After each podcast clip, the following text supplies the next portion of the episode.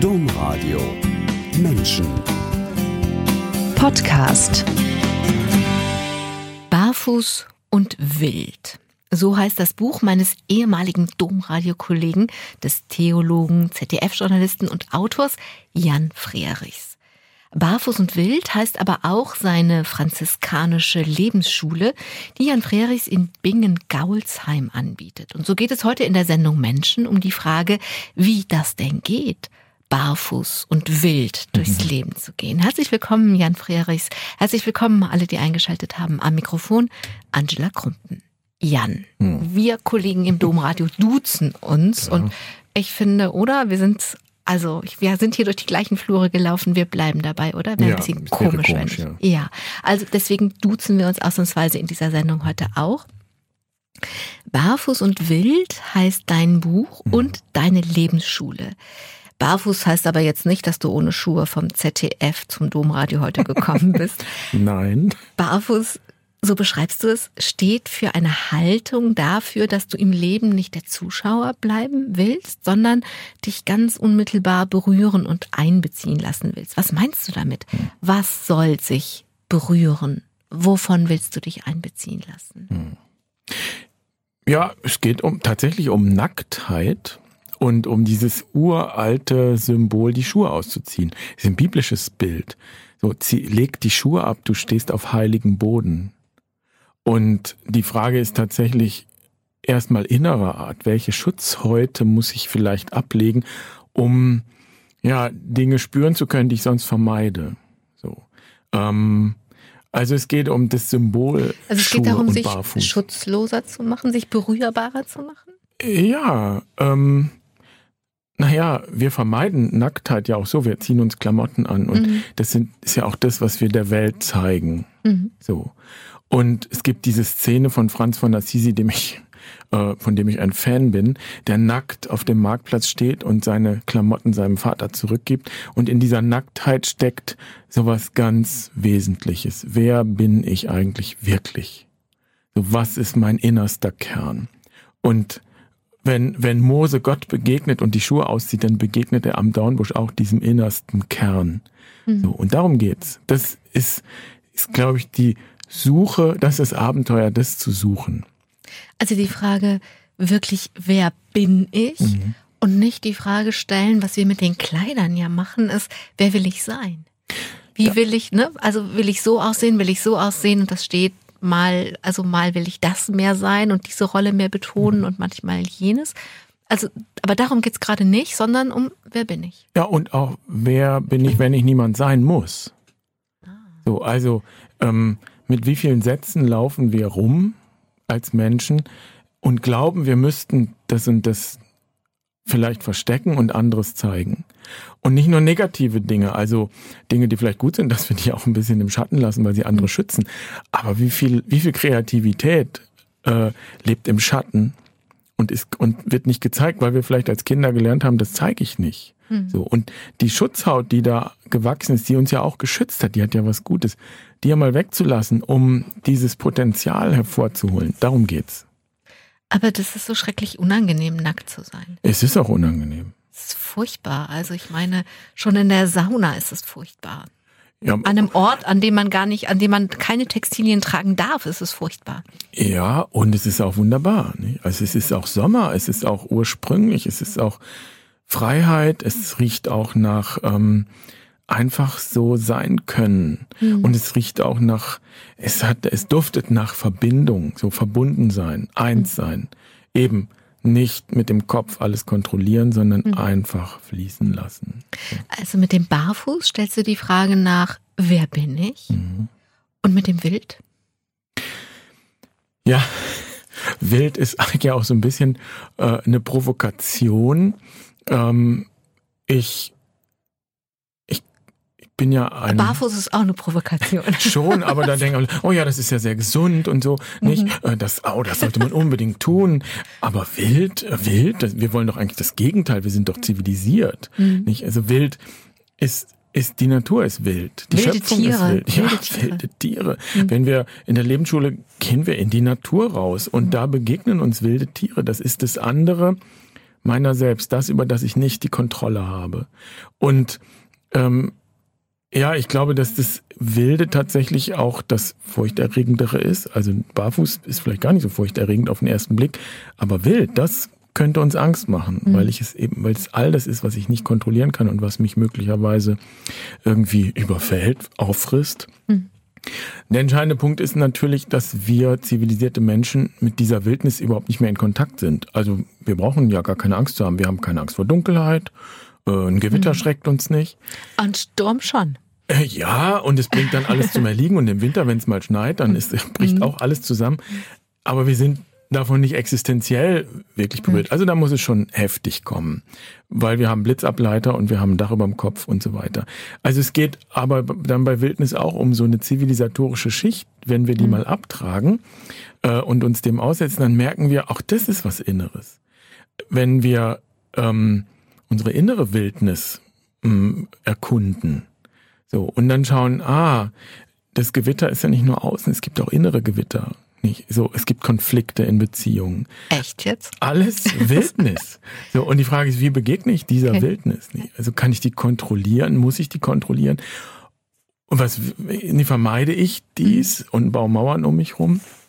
Ähm, ja, also Wildnis ist auch eine Provokation, äh, auch wiederum Schutzhäute oder Mauern zu über, Grenzen zu überschreiten. Auch eine Provokation, mehr zu sehen, dass wir das ja eigentlich gar nicht können. Also ich zumindest, das kann mein Leben nicht kontrollieren. Da passieren andauernd Dinge, auf die ich keinen Einfluss habe. Und das war schon bevor ich Kinder hatte, aber jetzt dann noch mal viel mehr. Ich kann das nicht kontrollieren. So ist es. Ich meine, ich schreibe in dem Buch, ich bin ja Theologe und das ist auch ein theologisches Buch und Theologie heißt über Gott sprechen. Wie sprechen wir über Gott? Ich bin schon ganz lange der Überzeugung, dass wir sagen immer, das ist der liebe Gott. Mhm. So, und das ist vielleicht für Kinder auch gut, weil es mhm. Geborgenheit gibt. Mhm. Aber erwachsen werden heißt zu entdecken, dass dieser Gott gar nicht nur lieb ist. Vielleicht ist er überhaupt nicht lieb, vielleicht ist er wild. So. Und vielleicht ist diese Wildnis gar nichts Bedrohliches am Ende, sondern etwas unglaublich Lebendiges. Ne?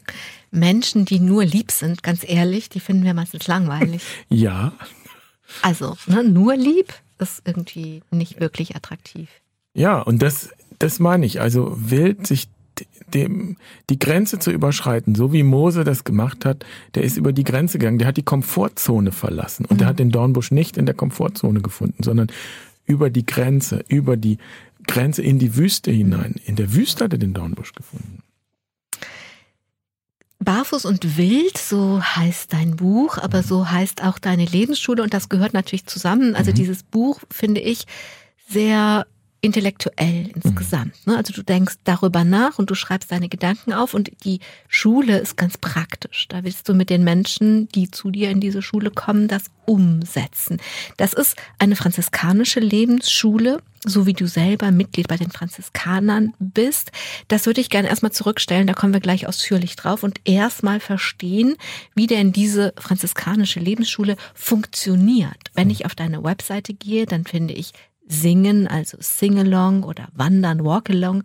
Ich finde Exerzitien im Alltag, ich finde einen Freundeskreis, ich finde Tage in der Natur. Und das ist so ein, so ein umfassendes Angebot. Aber wie stelle ich mir diese Lebensschule vor? Wie tritt man da ein? Wie kommt man da hin? Wie, was ist mit diesem ganz vielfältigen Angebot? Ich würde sagen, der Kern der Lebensschule, das sind Auszeiten. Und ich würde auch sagen, in der Natur. So, das heißt, ähm, die Lehrerin in der Lebensschule bin ich ich oder irgendwer, ich bin nicht der Lehrer, sondern die Lehrerin in der Lebensschule, das ist die Schöpfung, das ist die Natur. Und äh, wir haben in der christlichen Tradition dieses wunderbare Bild von der ersten Bibel. So die Bibel, in der sich Gott offenbart, das ist nicht die schriftliche, die erste, sondern die erste ist die Schöpfung. Das ist das Boot, in dem wir sitzen. Und eine Lehrerin ist es insofern, als dass, ja, in der franziskanischen Tradition diese Vorstellung da ist, dass die Schöpfung auch ein Spiegel ist für die Seele. Also gerade das, was ich gerade gesagt habe mit dem Gewitter innen und mhm. außen, fließt da eigentlich ineinander. So, das, was au mir außen widerfährt, das spiegelt was Inneres. So. Und wir gehen raus in die Natur, in diesen Auszeiten, auf verschiedenste Art und Weise, aber immer ähm, mit dem Wunsch, diesen Dornbusch zu finden, also Gott zu begegnen. Ich glaube, das musst du jetzt einmal, genau, jetzt musst du es einmal erklären. Ich habe immer gezögert einzuhaken, aber was, du hast jetzt so oft gesagt, Moses findet den Dornbusch mhm. und aber was bedeutet das, dass Moses den Dornbusch findet? Ja, was bedeutet das? Ähm, naja, in diesem Dornbusch begegnet er Gott. Und Gott sagt, äh, Gott offenbart sich als der, der da ist. Und entscheidend ist vielleicht gar nicht so sehr, wer oder was Gott jetzt ist, sondern dass in dieser Begegnung äh, Mose zu seinem Auftrag findet, das Volk Israel aus Ägypten rauszuführen. So, das heißt, diese Wildnis da draußen ist immer auch der Ort gewesen, in dem wir sozusagen wachsen, reifen, in unsere Berufung hineinreifen. Und so kommen Menschen auch in die Lebensschule, die jetzt nicht nur mal gucken wollen, sondern die an einer bestimmten Schwelle im Leben stehen. So, die zum Beispiel, was weiß ich, äh, ja entweder äh, vor einer vor der Ehe stehen oder vor der Rente stehen, äh, einen bestimmten Beruf ergreifen wollen oder auch nicht wissen, welchen Beruf mhm. sie ergreifen sollen. Egal welche Schwelle, vielleicht werden sie Vater oder Mutter und an dieser Schwelle ähm, zu schauen, okay, was will ich wirklich?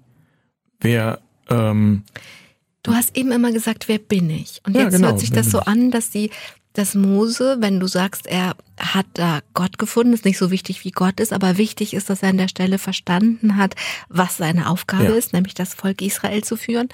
Das heißt, erst wenn man wirklich Gott begegnet, also wenn man dem Dornbusch begegnet in der Wüste, gibt in, in der Begegnung erfährt man ein Teil von dem, wer man ist, nämlich ein Teil Aufgabe von dem, was man zu erledigen hat auf der Welt. Ja. So? Ja, also ähm, Gott ist ja nichts Übernatürliches. So, ich meine, wir Christen glauben, dass Gott Mensch geworden ist. So, das heißt, ähm, wo sollten wir Gott sonst suchen als in unserem Leben, in mhm. unserer Biografie? Und wenn wir rausgehen in die Natur, dann nicht um eine, ja, irgendeine übernatürliche Erfahrung zu machen, mhm. sondern um uns wahrzunehmen. So, es gibt dieses wunderbare Sprichwort von äh, oder dieses, dieses Zitat von einem äh, Mythenforscher, der sagt, ja, ich glaube nicht, dass die Leute den Sinn des Lebens suchen, so im Sinne einer Erkenntnis, sondern was wir suchen, ist eine Erfahrung von lebendig sein. Mhm. So, und das heißt für mich eigentlich Gott begegnen. Dass ich mich das wahrnehme. Lebendig sein äh, heißt Gott begegnen. Ja, ja, natürlich, ich bin da. Gott sagt, ich bin da. Und ähm, letztendlich sprechen wir über Dinge, die man eigentlich auch gar nicht so richtig in Worte bringen kann. Aber lebendig sein ist mehr als eine Erkenntnis im Kopf, sondern lebendig sein heißt, ich mache eine Erfahrung, die mich ganz berührt. So. Und ähm, in die Natur rausgehen auf diese Weise. Ich kann ja in der Natur auch einfach spazieren gehen und sagen, ach, das ist aber schön und so. Dann bin ich der Zuschauer. Mhm. Wenn ich aber in die Natur rausgehe und äh, in einen Dialog eintrete und ich gehe raus und schaue in einen Spiegel, so, dann gehe ich es ist ja hochinteressant. Leute gehen in die Natur und die einen hören die Vögel zwitschern und äh, nehmen die Sonne wahr und genießen das und liegen da zwei Stunden und schlafen den Schlaf, den sie längst schlafen sollten. Andere gehen raus, hören keinen einzigen Vogel mhm. und äh, es wird irgendwie dunkel und sie merken, oh, hier ist es aber unangenehm und sie müssen sich damit irgendwas auseinandersetzen. Wie kann das sein? Es ist die gleiche Natur. Mhm. Nehme sie aber, ich nehme sie wahr mhm. durch meine Brille. Das mhm. heißt, wenn ich rausgehe, nehme ich auch wahr, wie ich bin, wie ich schaue. Wie gehe ich um mit einem Ereignis in der Natur? So, jemand begegnet einem Tier. Der eine läuft vielleicht schreiend weg, mhm. der andere freut sich. So, das ist ein Spiegel. Das heißt, ja, wie begegne ich denn Dingen, die mir im Leben begegnen? So. Und wer kommt zu dir? Sind es Menschen, die, also ich stelle mir das erstmal so vor, dass man das verstehen muss mit dem Spiegel, was ja auch nochmal bedeutet, wenn das ein Spiegel von mir ist, dann gehöre ich ja irgendwie dazu. Ich gehöre ja irgendwie in diese Natur dazu. Ja, ich gehe da nicht wie, ja wie durch eine Kulisse dadurch, mhm. bin was anderes als die Natur, sondern irgendwie auch Teil davon. Aber wenn du das jetzt so sagst, also das ist ein Spiegel und das gleiche Stück Wald kann von fünf Leuten fünfmal anders empfunden werden, die Menschen, die zu dir kommen, wissen die das schon? Bringst du denen das bei? Nein, das machen wir einfach. So, ich meine, die erste Frage ist ja, wo stehst du gerade? Mhm. Was beschäftigt dich im Leben? Vielleicht auch so eine Frage, an welcher Schwelle stehst du? Also das, was uns ähm, beschäftigt, morgens, wenn wir aufstehen, abends, wenn wir schlafen gehen, das ist die Schwelle, an der wir stehen. Das geht uns im Kopf rum. Irgendeine Frage, irgendein Problem, mhm. was auch immer es ist. äh, weil wenn wir das nicht mehr haben, dann entwickeln wir uns ja gar nicht mehr. So, wenn ich das hernehme ähm, und sag mal so, jemand sagt, ah, ich habe Riesenstress ähm, und so nach dem Motto, in meinem Leben scheint die Sonne gar nicht mehr, so irgendwie mhm. sowas. Ne? Könnte sein. So, dann geht er jetzt raus. Ähm, nehmen wir mal die ganz kleine Form, der geht nur zwei, drei Stunden. Das sind meistens dann die Leute, die wiederkommen und sagen, es ist gar nichts passiert. Ich habe dann einen wunderschönen Platz gefunden, da schien die Sonne so hin, habe ich mich hingelegt und habe ich erstmal geschlafen. War das erlaubt? Mhm. Durfte ich das? Ne? Und dann habe ich einen äh, Heidelbeerbusch ge gefunden und habe einfach diese Heidelbeeren gegessen. Durfte ich das? So, und der Spiegel ist, ja, also weißt du, du bist gekommen und hast gesagt, mhm. in deinem Leben scheint die Sonne nicht mehr. Jetzt bist du rausgegangen und hast eine Stunde in der Sonne gelegen und geschlafen. Mhm. Und warum fragst du, ob du das darfst? Mhm. Woher kommt diese Stimme? Mhm. Wer fragt denn das eigentlich? Wer verbietet dir die Heidelbeeren zu pflücken in deinem Leben? So, und das merke ich gar nicht bewusst. Mhm. Aber wenn ich mir anschaue, wie ich gegangen bin, zwei Stunden lang, dann sehe ich plötzlich in diesen Spiegel und merke, wow, ich, ich bin's ja, der sich das verbietet. Und wer kommt zu dir? Also wird das gut angenommen? Bist du ausgebucht? Hast du Wartezeiten? Oder? Aber das ist mal so, mal so. Ja. Ähm, also es kommen, wie gesagt, schon Leute, das merke ich auch und ich glaube, das ist auch etwas, was ich mir wünsche und das merkt man, da gibt es so eine Resonanz, die wirklich auf der Suche sind. Mhm. Also jemand, der eben mal nur gucken möchte, das geht schlecht. Ich kann nicht rausgehen und zuschauen. Äh, und ich glaube, das merkt man schon im Vorgespräch oder wenn es na, wenn sich was anbahnt, das ist es eigentlich nicht. Hier geht's tiefer. Also es kommen Leute, die merken, sie müssen das machen. Mhm. Und dann, wenn wir jetzt Auszeiten machen, zum Beispiel 24 Stunden oder eben die Visionssuche, vier Tage und vier Nächte, alleine da draußen, fastend, ohne vier Wände, ähm, ja, das ist ja auch eine Herausforderung, wo viele sagen, oh, traue ich mir denn das überhaupt zu? Ne? So. Aber die merken, sie wollen das machen, weil in diesem, mir diese vier Tage, diese ganz konkret, diese vier Tage zutrauen oder diese 24 Stunden zutrauen, da steckt ein Thema drin, was ihr ganzes Leben betrifft. So, nicht, jetzt zum Beispiel kam eine Frau, die hat am Tag der Auszeit, 24 Stunden, ihren 50. Geburtstag gefeiert. Mhm. Und du merktest in jeder Faser ihres Körpers, die musste das machen. Weil sie wollte einen Strich drunter machen. Sie wollte quasi einen Strich unter ihre bisherigen 50 Jahre mhm. ziehen und sich ausrichten auf die nächsten 50 Jahre. So, und das ist wie eine Geburt eigentlich. Also die Leute, die kommen, die, die, die brüten da was aus. Mhm. Ne, so. Und wenn du sagst, es gibt kleine Formen und große Formen, das, was du jetzt beschreibst, diese vier Tage, vier Tage, vier Nächte und Fasten, oder? Mhm. Das ist schon krass. Gut, aber das ist das alte Wissen. Mhm. Also äh, das, die Visionssuche kommt ja aus, dem, aus der indigenen Tradition. Es kommt ja von den Indianern in, in Nordamerika. Mhm. Und wenn wir in unsere Kultur schauen, wir haben das auch gehabt. Wir haben das auch gehabt? Oh ja, äh, also hier waren ja die Germanen oder Germanen sind nur der Oberbegriff, die Kelten, die haben alle solche Rituale gehabt. Und wir haben die ja in unserer Tradition auch. Franz von Assisi hatte ständig gefastet. Jesus war 40 Tage in der Wüste. Mhm. Also das Bewusstsein dafür, dass ich an bestimmten Übergängen im Leben in so einen Kokon gehen muss, kann, sollte, damit eben was zu Ende gebrütet wird und dann am Ende der Schmetterling rauskommt. Das gibt es auch in unserer Tradition. Okay.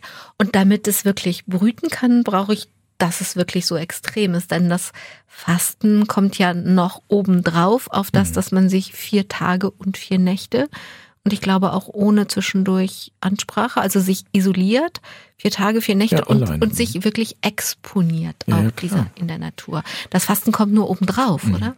Ja, wobei das eben so ein Gedanke ist, der, die Frage ist, was bedeutet das Fasten? So, das Fasten ist keine asketische Übung, also es gilt es nicht zu schaffen. So nach dem Motto, wenn du es geschafft hast, vier Tage, dann super, kriegst du eine Eins, ne?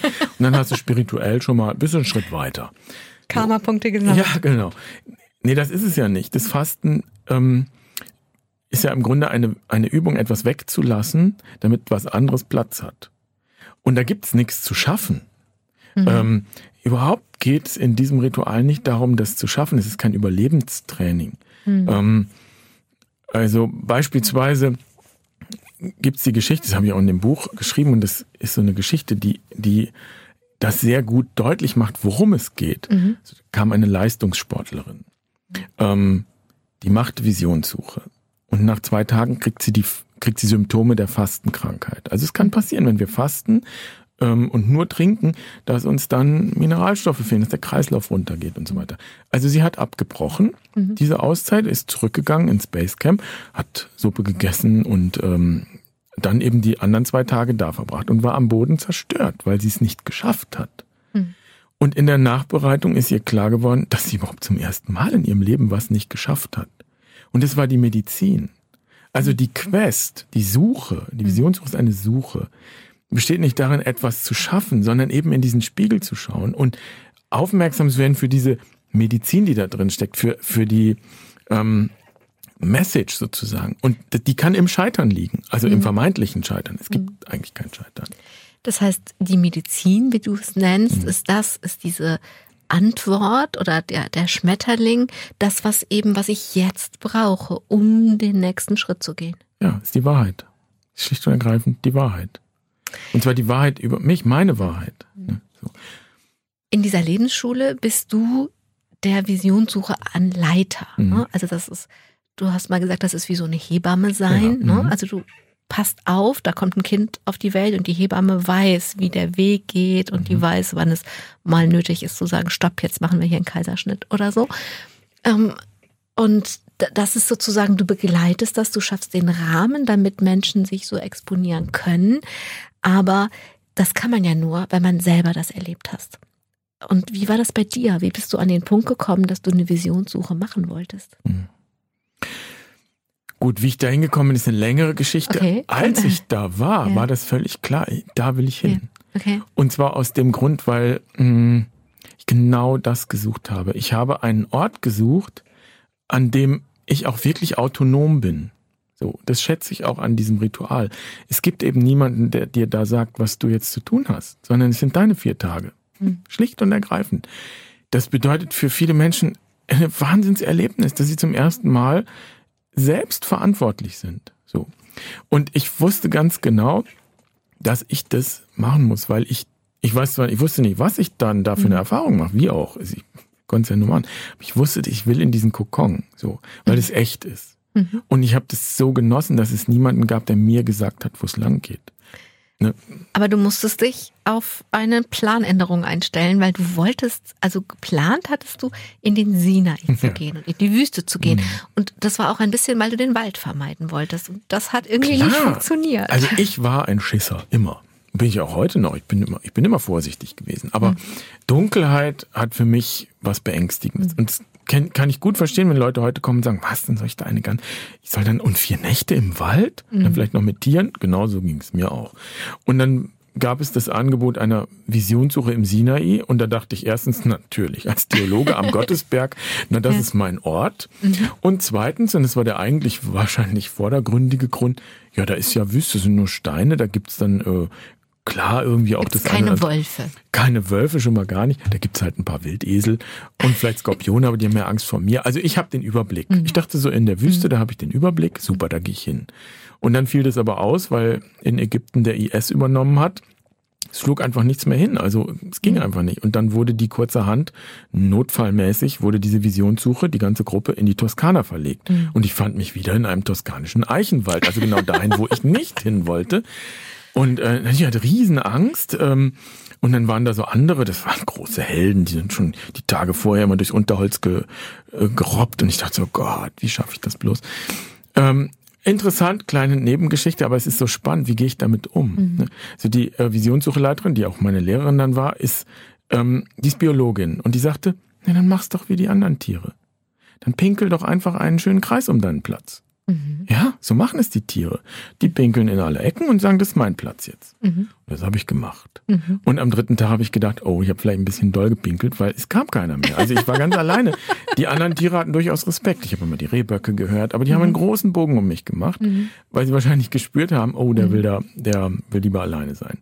So, und das ist ja auch eine Erkenntnis fürs Leben. Wow, äh, wenn du natürlich ständig deine Schutz, deine Schutzwelle äh, erneuerst, musst du dich nicht wundern, wenn du am Ende mhm. einsam bist ne, oder keinen Kontakt hast.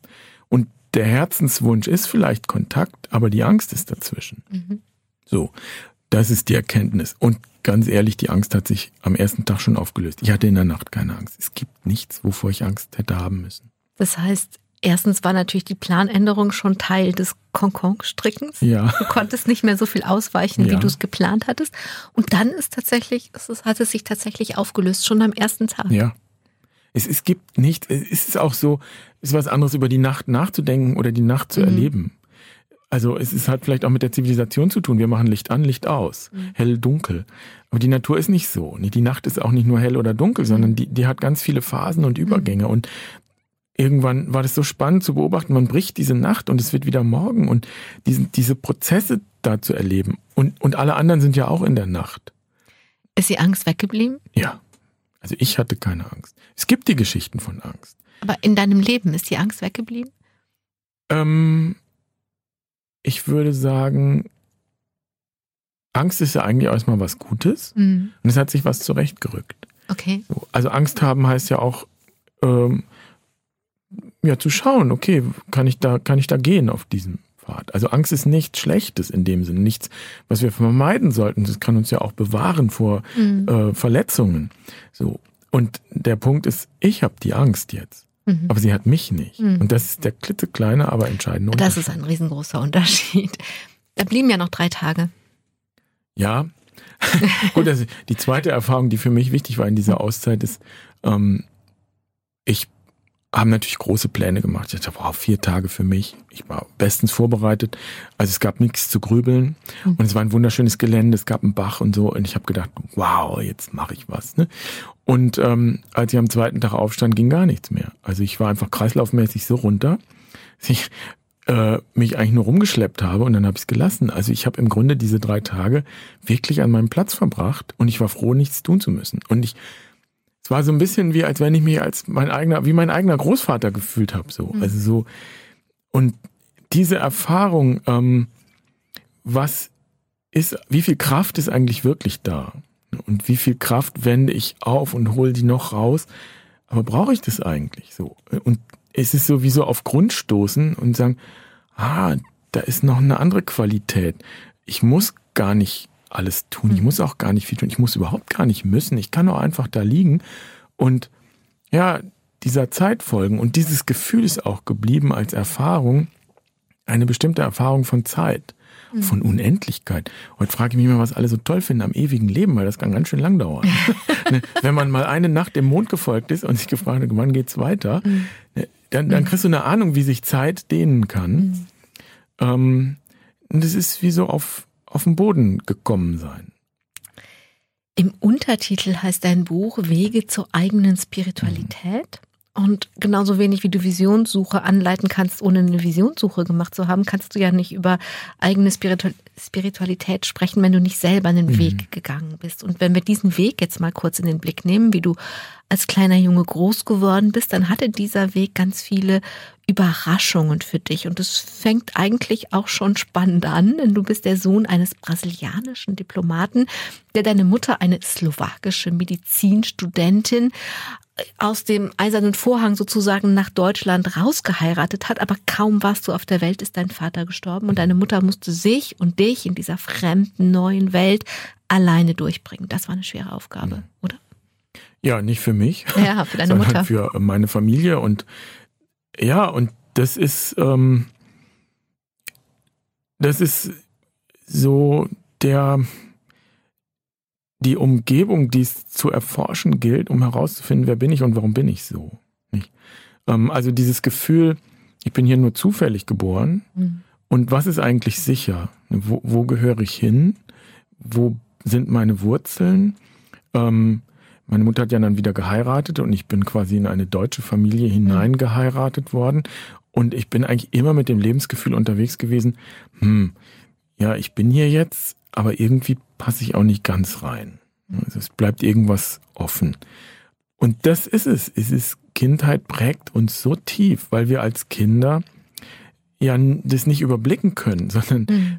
wir nehmen, wir denken, es muss an uns liegen. Ne? So. Also das heißt, die Schwierigkeiten, die meine Mutter hatte in der Zeit, die habe ich natürlich gespürt. Da ist eine Mhm. Unsicherheit und die habe ich quasi verinnerlicht und habe ein Lebensgefühl gewonnen. Das Leben ist unsicher. Da muss man aufpassen. Mhm. Und daraus erwächst Persönlichkeit. Mhm. Und das hat, das ist nicht richtig oder falsch, sondern das mhm. ist so. Und dann wächst eben etwas heran, nämlich ein kleiner Jan. Mhm. Und geht auf diese Weise und mit dieser Brille durchs Leben.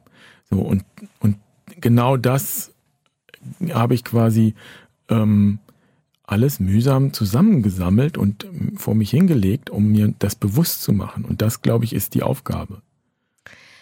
Du hast dann, wenn wir das mal raffen, hast du Abitur gemacht, Zivildienst, hast hm. Theologie studiert, was deine Familie gar nicht lustig fand. Die ja, fanden, war schon ein bisschen rebellisch. Du fandest, dass, die fand, dass andere Sachen besser passen würden. Du bist Franziskaner geworden, das erzählen wir gleich nochmal anders. Und ähm, aber irgendwie, dann bist du Journalist geworden, dann bist du also erst Franziskaner, dann wieder nicht Franziskaner, dann bist du Journalist geworden. Aber irgendwie war das mit dem Gefühl verbunden, ich mache das alles, ich muss das auch machen. Ich weiß aber eigentlich nicht warum. Und dann hast du 2006 eine große Entscheidung getroffen, nämlich du hast deinen Vater gesucht.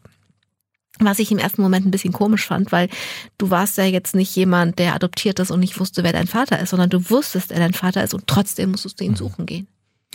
Ja, vielleicht ähm, ist es auch die Lebensphase gewesen. Also das war ja so das Alter 35, mhm. die Lebensmitte, die da irgendwo liegt. Also man kann mhm. das ja nicht in, in Jahren angeben, aber ähm, so ungefähr, mhm. das ist die Lebensmitte. Und die Lebensmitte ist dieser Punkt, wo wo solche Fragen aufkommen. Also das mhm. erlebe ich ja bei anderen auch. Und das ist bei mir genauso gewesen. So, ähm, ich habe alles Mögliche gemacht und äh, gegen den Willen von irgendjemanden, ähm, vielleicht aber auch, um jemanden glücklich zu machen. Also ich habe irgendwie mein Leben gelebt und habe all das gemacht, was du gesagt hast. Mhm. War Theologe und dann Journalist, man muss ja von was leben.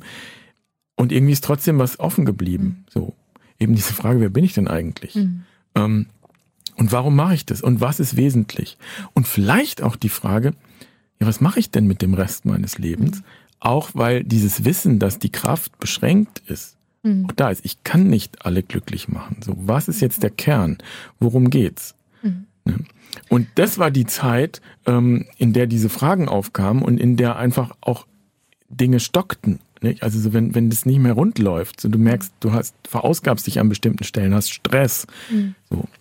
Und es war von außen ja, warst du an einem Punkt, du warst als Journalist ZDF-Redakteur geworden, mit Verlaub, das ist etwas, was viel Sicherheit im einen gibt und ja. auch ein was erstrebenswertes, das ist Renommee, dann weiß man, okay, das ist Qualitätsjournalismus. Also das hätte ja schön sein können. Es hätte ja, du ja. hättest ja glücklich sein können, aber das warst du eben nicht. Du bist dem gefolgt, dass außen alles schön war, aber innen war es nicht gut. Genau. Also Richard Rohr ist ein Franziskaner aus Amerika, das ist äh, so ein Lehrer für mich und der hat gesagt, und das ist ein Stück Wahrheit, die sich da gezeigt hat, so ab 35, ab der Lebensmitte, das mhm. ist damit gemeint, ähm, lernen wir nicht mehr durch unsere Erfolge, sondern wir lernen durch unsere Fehler, unser Scheitern und die Schattenseiten. Mhm. So, das heißt, die Erkenntnis ist, all das, was wir toll geschafft haben, und das ist wunderbar, das mhm. ist auch gut, das hat ja auch uns ernährt, andere ernährt, aber es ist nicht das, was uns füllt, so ähm, zutiefst füllt. Und es ist ja auch nicht das ganze Bild. Also es geht an irgendeinem Punkt auch darum, das anzuschauen, was wir vermieden haben vielleicht bisher. Ne, so, weil daran wachsen wir eigentlich. Und ich meine, man könnte sich ja fragen, wieso mussten der 40 Jahre warten, um seinen Vater zu suchen mhm. oder mehr über seinen Vater zu, zu wissen. Mhm. Und das ist ja das, diese Macht, die Macht des Tabus. Nicht? Also das gibt in den Familien so Tabus. Und um daran zu gehen, müssen wir ein Bewusstsein dafür mhm. entwickeln und dann wirklich unsere Kraft zusammennehmen. Das ist Arbeit. Mhm. Das heißt, du, du wusstest, dass ich habe einen brasilianischen Vater, aber du wusstest eigentlich nicht so viel über deinen Vater. Mhm. Das war das Tabu. Es wurde halt nicht darüber gesprochen. Du konntest ja. auch nicht, also das Tabu macht ja, dass man auch nicht fragt. Sonst Natürlich, weil es Unsicherheit ist. Ja. Und das Tabu hat Sicherheit gebracht. Nicht? Also diese unsichere Vergangenheit, alles ist durcheinander gegangen. Ähm, jetzt auch aus der Sicht meiner, meiner Mutter, ähm, das Tabu hat einfach mhm. einen Schutzwall gebildet. Für mich hat es aber bedeutet, nicht wirklich zu wissen, was ist denn da gewesen. Ne? Und das habe ich angefangen zu erforschen und habe dieses Tabu durchbrochen. Und der Punkt ist ja, dass ich quasi ähm, erfahren habe, äh, wer mein Vater nun eigentlich war. Ich wusste, der hat im brasilianischen Konsulat gearbeitet. Ja. Aber was ich nicht wusste, ist, dass er auch Theologe war. Er war sogar Priester. Er war sogar Priester gewesen, elf genau. Jahre lang, hat das niedergelegt, ja. dann sein Priesteramt, hat eine Frau gefunden, hatte sogar einen Sohn. Das heißt, ich habe auch einen brasilianischen Halbbruder, mhm. von dem ich nichts wusste. Und ähm, und dann ist er Journalist geworden, weil er von irgendwas leben muss. Mhm. Und an dem Punkt ist es mir natürlich wie Schuppen von den Augen gefallen. Manchmal tun wir Dinge, nicht weil wir sie wollen, sondern weil wir etwas, wir leben eigentlich das Leben von anderen mhm. weiter an dem Punkt. Aber wichtig also ist, sich das bewusst verrückt. zu machen. Du bist erst Theologe geworden, also nicht Priester, sondern Franziskanerbruder und dann Journalist. Verrückt, oder? Ja, total. Kommt aber in den besten Familien vor. Also kennt man ja auch aus anderen Bereichen. Ähm, kennt man zum Beispiel, wenn es um auch um schlimmere Dinge geht, wie, wie mhm. Alkohol. Mhm. So, dann, wenn du dann in die Familie schaust, stellst du vielleicht fest, dass in der Generation, der Großelterngeneration mhm. auch jemand ein solches Problem hatte, Alkohol oder Suizid oder mhm. Kindesmissbrauch. Also es gibt ja all diese Erkenntnisse gibt es. Wir hängen alle zusammen. Also du hast gerade gesagt, dass du eigentlich also dass du wusstest auf einmal, warum du das gemacht hast, aber dass es nicht unbedingt deins war. Habe ich das richtig verstanden? Dass du nicht dein Leben gelebt hast, sondern das von deinem Vater nochmal gelebt hast? Naja, im Grunde habe ich nicht so wirklich gewusst, warum tue ich das eigentlich. Und, und ähm, ich bin quasi irgendwas hinterhergelaufen. Ne? Es könnte ja einfach sein, dass ihr euch ähnlich seid und dass du es machst, weil du der Sohn deines Vaters bist und ähnliche Talente und ähnliche. Ja. Also einfach ähnliche ähnliche Aufgaben im Leben hast. Einfach nur, weil du der Sohn deines Vaters bist, aber nicht, weil du das Leben deines Vaters leben mhm. willst. Also ich erinnere mich an den Tag, wo ich in Brasilien, ich bin dann nach Brasilien gefahren äh, und habe meine Familie besucht und habe da Weihnachten gefeiert.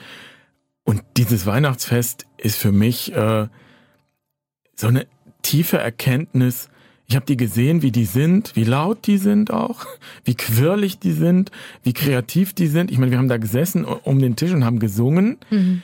Und ähm, ich habe eine Seite von mir, ist da zum Klingen gekommen, die in meiner Familie in Deutschland nicht so sehr zum Klingen kam, also mhm. bis gar nicht, weil sie eben auch Unsicherheit bedeutete. Mhm. Also äh, auch Journalist zu sein, also einen kreativen Beruf mhm. auszuüben, das war für meine deutsche Familie jetzt nicht unbedingt äh, top. Und die hätten lieber gehabt, ich hätte irgendwas Sicheres gemacht, was Sicheres, Hauptsache was Sicheres.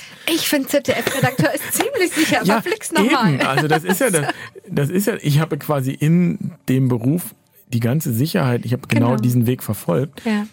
Aber eben ist eine bestimmte Seite von mir ist nicht zum Klingen gekommen. Auch die spirituelle Seite. Meine Familie hat nicht viel damit anfangen können, dass ich Franziskaner geworden bin. Mhm. Das fanden die alles sehr strange. Mhm. Ne? Ähm, äh, und diese Seite haben die Brasilianer ganz anders gelebt als meine Cousine. Ist gut katholisch, aber ist auch Spiritistin. Mhm. Die sind da auch nicht so verkopft. Ne? Mhm. Ich meine, das ist auch alles durcheinander und chaotisch. Das mhm. hat auch wieder seine Schattenseiten. Aber für mich war diese Auseinandersetzung mit dieser Herkunft auch eine Form von Selbsterkenntnis. Ich habe mich auch wie in einem Spiegel gesehen. Also diese Frage, wer bist du, wer bin ich, Jan Frerichs, hat sich in Brasilien nochmal ganz anders beantwortet. Ja. Ich bin eben auch ein Teil eines brasilianischen verrückten Clans. So ist es. Und das ist übrigens der Grund, warum wir in der Lebensschule auch singen. Ne, es ist, ergibt vielleicht auf den ersten ja.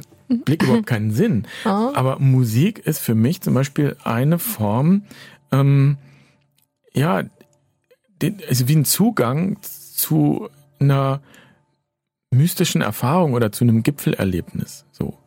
Ne, das ist eine Form von Spiritualität. Mhm. Es geht dabei ja auch nicht darum, irgendwie schön zu singen und zu üben und andere damit zu beeindrucken, sondern es geht darum, zu singen und sich in eine bestimmte Haltung zu bringen, so in, in der ein Raum entsteht, ein kreativer Raum entsteht. Und singen und auch mit mehreren singen heißt, ich mache das nicht alleine, sondern hm. wir zusammen. Hm. Ja, was machen wir denn eigentlich? Erschaffen wir etwas? Nein, eigentlich schaffen wir nur den Raum, damit etwas Wirklichkeit werden kann. Also es ist eine Form von Mystik. Mhm. So. Von etwas, was über den Einzelnen hinausgeht. Also in der Visionssuche hast du was über dich begriffen, in der Suche nach deinem Vater hast du was über dich begriffen und was wir jetzt irgendwie mal zusammenfassen müssen, weil so wie so lose Enden haben wir das jetzt verteilt in der Sendung. Du hast einmal Richard Rohr gebracht, mhm. Ähm, das ist ein Franziskaner Mönch aus New Mexico, der eigentlich weltweit berühmt ist, der viel Männerarbeit gemacht hat. Du hast den schon als Jugendlichen gefunden. Ich fasse das erstmal gerade zusammen. Also du hast Richard Rohr als Jugendlichen gefunden, das ist später dein Lehrer geworden. Du hast ähm, bist früh mit Franziskanern in Kontakt gekommen und hast dann fast fünf Jahre Franziskaner Bruder im Orden, hast dann gemerkt, das ist hier irgendwie nicht richtig bist dem gefolgt, bist wieder ausgetreten und heute bist du aber wieder Mitglied der franziskanischen Familie und ich glaube, das habe ich mir aufgeschrieben, aber ich weiß jetzt nicht genau wo, äh, Orden der Weltleute oder so ähnlich. Mhm. Wie nennst du das? Ja, heute? das ist der, äh, also wenn man es so übersetzen wollte, das ist der Orden der franziskanischen Weltleute. Genau, ja. OFS, Ordo Franciscanus Secularis, also Säkularis, die Weltorden. Die franziskanische Familie hat drei mhm. große Zweige. Das sind die Männerorden, mhm. Franziskaner, Kapuziner, Minoriten sind die Frauen, die Klarissen. Mhm. Und dann gibt es den großen Zweig der dritten Orden und der eigentlich alte dritte Orden. Das sind Menschen eben wie du und ich, die mhm. nicht ins Kloster gehen, die nicht in einer Gemeinschaft leben, sondern die in ihrer Familie sind, an dem Ort ihre Arbeit tun oder das tun, was sie eben im Leben tun, aber in diesem franziskanischen Geist ähm, ja mitleben. So, es gibt sogar Legenden, dass die franziskanische Bewegung, dass die eigentliche franziskanische Bewegung einmal so groß war, dass Kriege nicht stattgefunden haben, weil die Soldaten gesagt haben, oh nee, aber wir, wir sind jetzt franziskanisch. Sorry, wir können jetzt leider gar keine Waffen mehr in die Hand wir nehmen. Wir können keinen, dürfen keinen mehr umbringen. Ja, tut uns leid. Also dumm gelaufen, aber der Krieg findet leider nicht statt. So, also das sind eigentlich die normalen mhm. Menschen oder auch Laien, wobei das nicht stimmt. Es können ja auch Priester im dritten Orden äh, dabei sein. Ähm, und dieser Zweig ist heute, heißt er eben OFS. Und es gibt noch ein paar andere Seitenzweige, mhm. die gibt es dann immer. Ähm, ja, und das ist natürlich meine Form, weil ich habe ja Familie, ich habe zwei Kinder, ich bin verheiratet. Mhm. Ähm, den ersten Orden habe ich verlassen. Ich habe zwar den Orden verlassen, aber mhm. die Spiritualität habe ich nicht verlassen. Genau, deswegen habe ich das auch so zusammengefasst mhm. und nicht aufgebröselt jetzt chronologisch, mhm. sondern dieses, diese Verbundenheit zu diesem franziskanischen dieser franziskanischen Haltung mhm. der Welt gegenüber, die war ja immer da, ja. von Jugendlichen bis heute.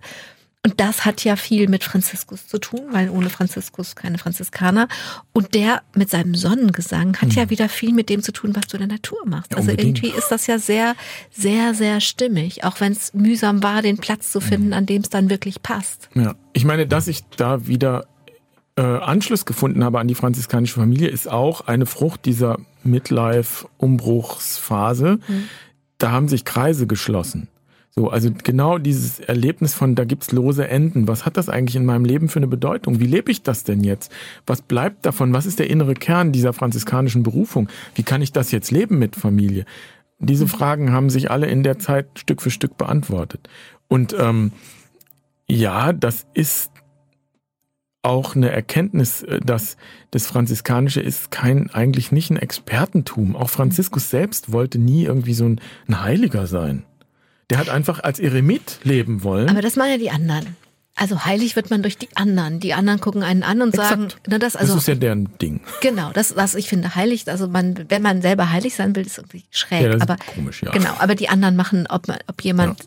gucken einen so an und sagen, das ist ein heiliger Mensch für mich. Also, dass genau. Franziskus das nicht wollte, ist, glaube ich, sonst wäre er keiner. Wenn er es gewollt hätte, wäre er keiner geworden. Vielleicht glaube, das kann man so sagen. Ja, eben. Er hat es aber auch von niemandem erwartet. Er hat ja. auch nicht den Club der, äh, der mhm. äh, Brüder gegründet, weil er jetzt erwartet hat, dass alle so leben wie er. Das ist, das ist kein Asketenclub, wo es darum geht, möglichst arm äh, sich quasi zu kasteien, sondern es geht eigentlich um was anderes. Es geht, es geht eigentlich im Kern auch um Freiheit. Also, Moment, das war jetzt viel auf einmal. Und ich weiß, ich gucke ein bisschen auf die Uhr, aber ähm, wieso geht's bei Franziskus nicht um Armut? Hallo? Ja, nicht im asketischen Sinne. Ja. So. Also die Armut ist kein Selbstzweck in der franziskanischen Tradition. Sondern? Ja, die Armut ist. Ähm, nicht, nicht frei von, sondern frei für. Das ist der Unterschied. Mhm. Ich will nicht frei von was sein, damit ich frei Doch, für schon was frei bin. von. Mhm. Damit ich frei aber für Aber nicht frei von, äh, also sagen wir mal, was heißt frei von? Ich, ich, ich, es geht nicht darum, irgendwie was zu erleiden, also sich mhm. zu kasteien, mhm. sondern es geht darum, frei von bestimmten Dingen zu sein, von bestimmten Werten, vor allen Dingen, um bestimmte Leute nicht auszuschließen. So. Also im Grunde ist es eine Umwertung der Werte. Nicht die, die am meisten haben, stehen oben, sondern die, die am wenigsten haben, stehen oben oder eben unten. Christus hat sich arm gemacht, das heißt, er ist äh, ganz nach unten gegangen. Franz von Assisi hat äh, bei den Aussätzigen vor der, vor der Stadt gelebt. Der hat sich mit denen solidarisiert, die aus, aus mhm. der Gemeinschaft herausgekehrt worden sind. Mhm. So. Und das hat was mit Solidarität zu mhm. tun. Das hat was mit einem Aufgeben von Statusstreben zu tun. Mhm. Nicht mehr nach Status nach oben streben. Und äh, also meiner Erfahrung nach schließt sich das aus. Also wenn ich mich, äh, wenn ich versuche, zu denen, die ganz am Rand leben, zu gehen, kann ich nicht gleichzeitig, wer weiß wie reich sein. Dann kann ich nicht mit denen sein. Ich kann nicht beides. Ich kann für, ich kann da hingehen, ich kann auch was für sie tun, aber wenn ich mit ihnen sein will, kann ich nicht an meinem Reichtum festhalten. Ja, nur die Leute, die Franz von Assisi quasi nachgefolgt mhm. sind, die in seinem Geiste gelebt haben, die waren ja zum Teil total reich. Mhm. Ich meine, was weiß ich, Elisabeth von Thüringen, das war eine mhm. Adlige, die hatte mhm. richtig Kohle. Mhm. Aber sie hat eben andere Werte entwickelt dadurch und ist dann zu den Armen gegangen und so ist ja auch dann selbst zu einer Heiligen geworden. Das heißt, es geht gar nicht so sehr darum, jetzt materiell äh, arm zu sein. Das ist nicht der Punkt. Franziskus hat auch nie Leute verachtet, die viel Geld hatten. Mhm. Was ihm wichtig war, ist, die, dass die Werte äh, dass quasi eine Umwertung stattfindet. Dass wir nicht nach materiellem streben, mhm. nicht nach äußerem mhm. streben, sondern aufs Wesentliche schauen und vor allen Dingen niemanden ausschließen. So, niemanden ausschließen. Wie können wir das hinkriegen? Weil Christus hat sich ganz klein gemacht, also äh, müssen wir, muss der Kleinste noch mit rein können. So. Wie machst du das in deinem Leben? Naja, nehmen wir mal ganz praktisch jetzt in der Lebensschule. Da habe mhm. ich gerade so einen Fall. Schrieb mir einer, sagte, boah, was, dieses, dieses verlängerte Wochenende soll 190 Euro kosten? Mhm. Gut. Dann habe ich erstmal geschrieben, ja, das ist nicht, in diesem Fall sind es die Franziskaner, die haben ein Bildungshaus und mhm. da sind diese Kosten festgelegt. Ich in der Lebensschule habe ich gesagt, ich denke darüber nach, wie können wir es schaffen, niemanden auszuschließen. Mhm. Ja, indem ich äh, versuche, Angebote zu machen, ähm, wo ich ab einem Euro bist du dabei. Mhm. So. Zahle, was du kannst. Mhm. Und das funktioniert eigentlich auch gut. Die Erfahrung ist, dass die einen zahlen mehr und die anderen weniger. Mhm. So. Und vielleicht zahlt einer auch nichts, weil er es nicht kann, aber wenn er unbedingt mit teilnehmen möchte, dann ist er dabei. Das Geld soll kein Hindernisgrund sein. Das Geld ist aber auch ein finanzieller Ausgleich. Das ist ja nichts Böses. Ne? So, von irgendwas muss der Mensch ja leben. So Franziskus hat nie gesagt, ihr müsst alle hungern und müsst alle in, in Armut sterben. Das ist völlig sinnlos. Das wäre zynisch. Mhm. So. Also das heißt, niemanden ausschließen ähm, heißt äh, einen Rahmen schaffen, in dem, an dem jeder teilnehmen kann und auch seine Würde behält. Ne? So, also das nicht sagen, ja, ich finanziere euch hier das ganze mhm. Seminar. Mhm. Es ist, ist, völlig egal, was du bezahlt hast. Mhm. Jeder tut in den Topf und aus diesem Topf leben wir. Mhm. Es ist in der Tat heute nicht leicht, Orte zu finden, wo das geht, weil die Bildungshäuser sagen, kostet 60 Euro die Nacht. Mhm. Und ich sage, aber was, wenn wir nicht so viel zusammenkriegen? Ja, Pech gehabt, dann könnt ihr nicht kommen. Ne? Mhm. Okay. Und dann verzichtest du auf das Bildungshaus? Ja, ich suche mir andere Orte. Also ja. ich gehe ungern in Bildungshäuser, mhm. sondern ich gehe an Orte, die das mitmachen. So, mhm. und es gibt nicht viele Orte, aber es gibt welche. Da, okay. da sind wir alle ein, einhellig der Meinung, was kommt, das kommt. Und nochmal, ich, ich lauere schon wieder auf die Uhr, aber ich muss nochmal auf den Sonnengesang kommen. Das eine ist die Armut, das andere ist diese ganz besondere und ich finde, wenn ich so die christliche Geschichte angucke, auch also einzigartig, da weiß ich zu wenig von, aber das Einzige, was ich kenne, so kann ich es sagen, dass, dass sich jemand so sehr auch nicht nur Menschen nicht ausgeschlossen hat, sondern nichts ausgeschlossen hat. Keinen Stein und keine Sonne und keine Pflanze, sondern alles Bruder und Schwester genannt hat. Mhm. Nichts, gar nichts ausgeschlossen hat. Ja, nicht mal den Tod. Ja. Im Sonnengesang ist die letzte Strophe, da geht es um Bruder Tod. Mhm. Also auch die Erkenntnis, dass das, was wir vielleicht als schattenhaft wahrnehmen, als unangenehm, als angsteinflößend, auch das geschwisterlich zu sehen und das ist der Sonnengesang, ist sozusagen ein Blick auf das Ganze. Und so ist er auch gewachsen. Und dann heißt es. Ja, aber das Ganze, ein Blick auf das Ganze, das könnte ich ja auch tun in Hierarchie oder in Abgrenzung, aber das ist ja gerade nicht bei Franziskus. Nee. Es ist ja einfach alles Bruder oder Schwester. Das heißt, alles ist mir gleich nah und gleich wichtig. Ja, äh, und so wie ein Tag äh, aus einem Morgen und einem Abend besteht, nicht? Und der, der Morgen ist nicht besser als der Abend. Klar ist es uns vielleicht angenehmer, wenn die Sonne aufgeht. Sie wird auch wieder untergehen. Tag und Nacht sind bei Franziskus gleichwertig. Und er besingt ja auch gar nicht irgendwelche Pflanzen oder Tiere, sondern er besingt die vier Elemente und die stehen schon immer, schon immer in allen Kulturen, das ist ein archaisches mhm. Symbol für das Ganze der Schöpfung, die immer irgendwie in Vierheiten dargestellt wird. Wir haben vier mhm. Himmelsrichtungen, mhm. wir haben vier Jahreszeiten. So, also das heißt, das Ganze eben auch als Ganzes wahrnehmen, heißt das Ganze auch als etwas Wildes wahrnehmen. Das kann ja auch bedrohlich sein. Die Nacht kann bedrohlich sein. Mhm. So, sich damit zu versöhnen, heißt, ähm, ja, zu versuchen, das Ganze als ein Ganzes wahrzunehmen. Und da, da kann man natürlich auch fragen, warum ist denn das so? Warum hat Gott die Welt so geschaffen? Ja, wissen wir nicht. Das ist, also das fangen wir jetzt nicht ja. an. Warum die Welt, Gott die Welt, also das fangen wir jetzt nicht an. Das kannst du bei der nächsten, dann der wie, nächsten. Die Frage, wie komme ich dahin, das ja. so sehen zu können? Das ist die ja. alte Frage. Also genau. was das finde ich auch die viel wichtigere Frage. Wie, wie, kann ich so auf die Dinge schauen, damit ich sie nicht als Kampfplatz wahrnehme, damit ich die Welt nicht als Kampfplatz wahrnehme, wo ich, äh, wo ich kämpfen muss. Vielleicht ist es ein Tanzplatz, wo ich tanzen darf. So kannst tanzen mit dem Schatten. So, das sind mhm. so Bilder, die, die eher für mich franziskanisch klingen. Ich finde, das ist auch die konstruktivere Frage. Nicht, mhm. warum hat Gott die Welt so gemacht, sondern wie kann ich lernen, die Welt so wahrzunehmen. Jetzt muss ich endgültig auf die Uhr gucken. Du bist Vater von zwei Söhnen. Mhm und du wohnst in Bingen. Du hast bei Richard Rohr gelernt, ähm, dass es viel Männerarbeit und all das zusammen macht mit deiner Frau, mit deinen Söhnen, ähm, dass du sagst, jetzt bin ich angekommen. Das erste Mal in meinem Leben bin ich an einem Ort und ich kriege Wurzeln an den Füßen und ich merke, dass ich mich in diesem Ort verwurzelt, dass ich angekommen bin. Hm. Ich habe heute noch gedacht, ich bin den Rhein hochgefahren.